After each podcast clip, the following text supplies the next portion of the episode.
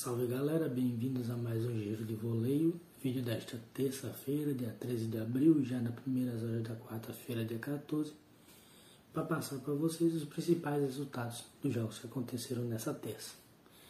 Desde já, de antemão, peço que se inscrevam no canal, deixe seu like no vídeo, comente e compartilhe com seus amigos. Vamos às notícias.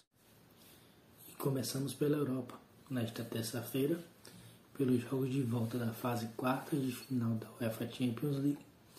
Dois jogos, duas vitórias por 1 a 0, ambas dos visitantes e ambos eliminados.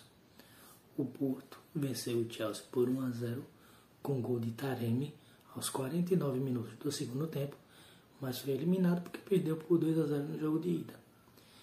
Já em Paris, vitória do Bayern por 1 a 0 Gol de Choupo-Moting ainda no primeiro tempo, aos 40 minutos, porém insuficiente, já que devido ao 3 a 2 em Munique a favor do time francês, o Bayern foi eliminado pelo critério do gol fora de casa. Vindo para o futebol brasileiro, dois jogos aconteceram hoje pelo Campeonato Paulista. Santo André e São Bento ficaram no empate 0 a 0. Já Ferroviária e Corinthians, a Ferrinha de Araraquara ganhou do Corinthians de virada por 2 a 1. Gol do Corinthians marcado por Camacho em lance polêmico, que gera uma repercussão de uma possível saída da bola pela linha lateral no início da jogada. E a Ferroviária conseguiu a virada com gols de Igor Meritão e Xandão de falta.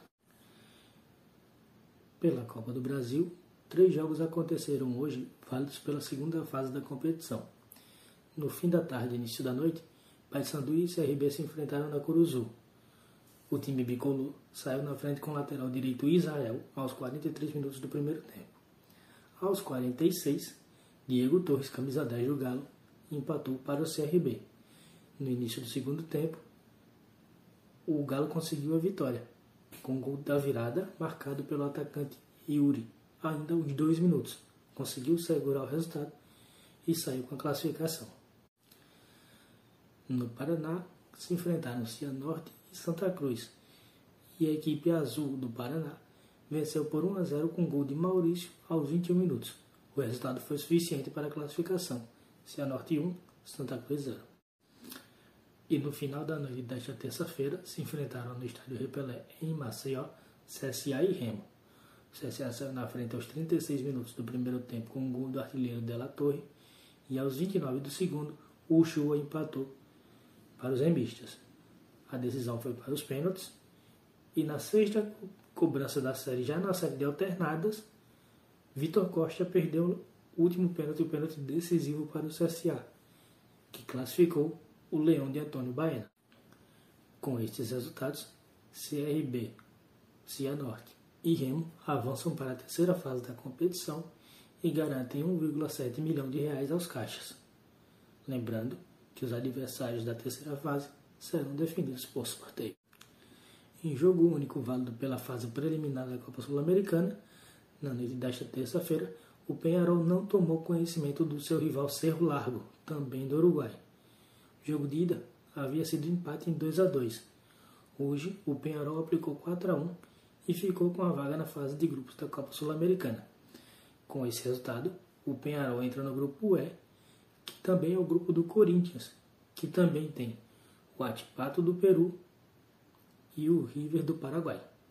E finalizando a noite, pela Copa Libertadores, se enfrentaram no estádio Mané Garrincha em Brasília, Santos e São Lourenço.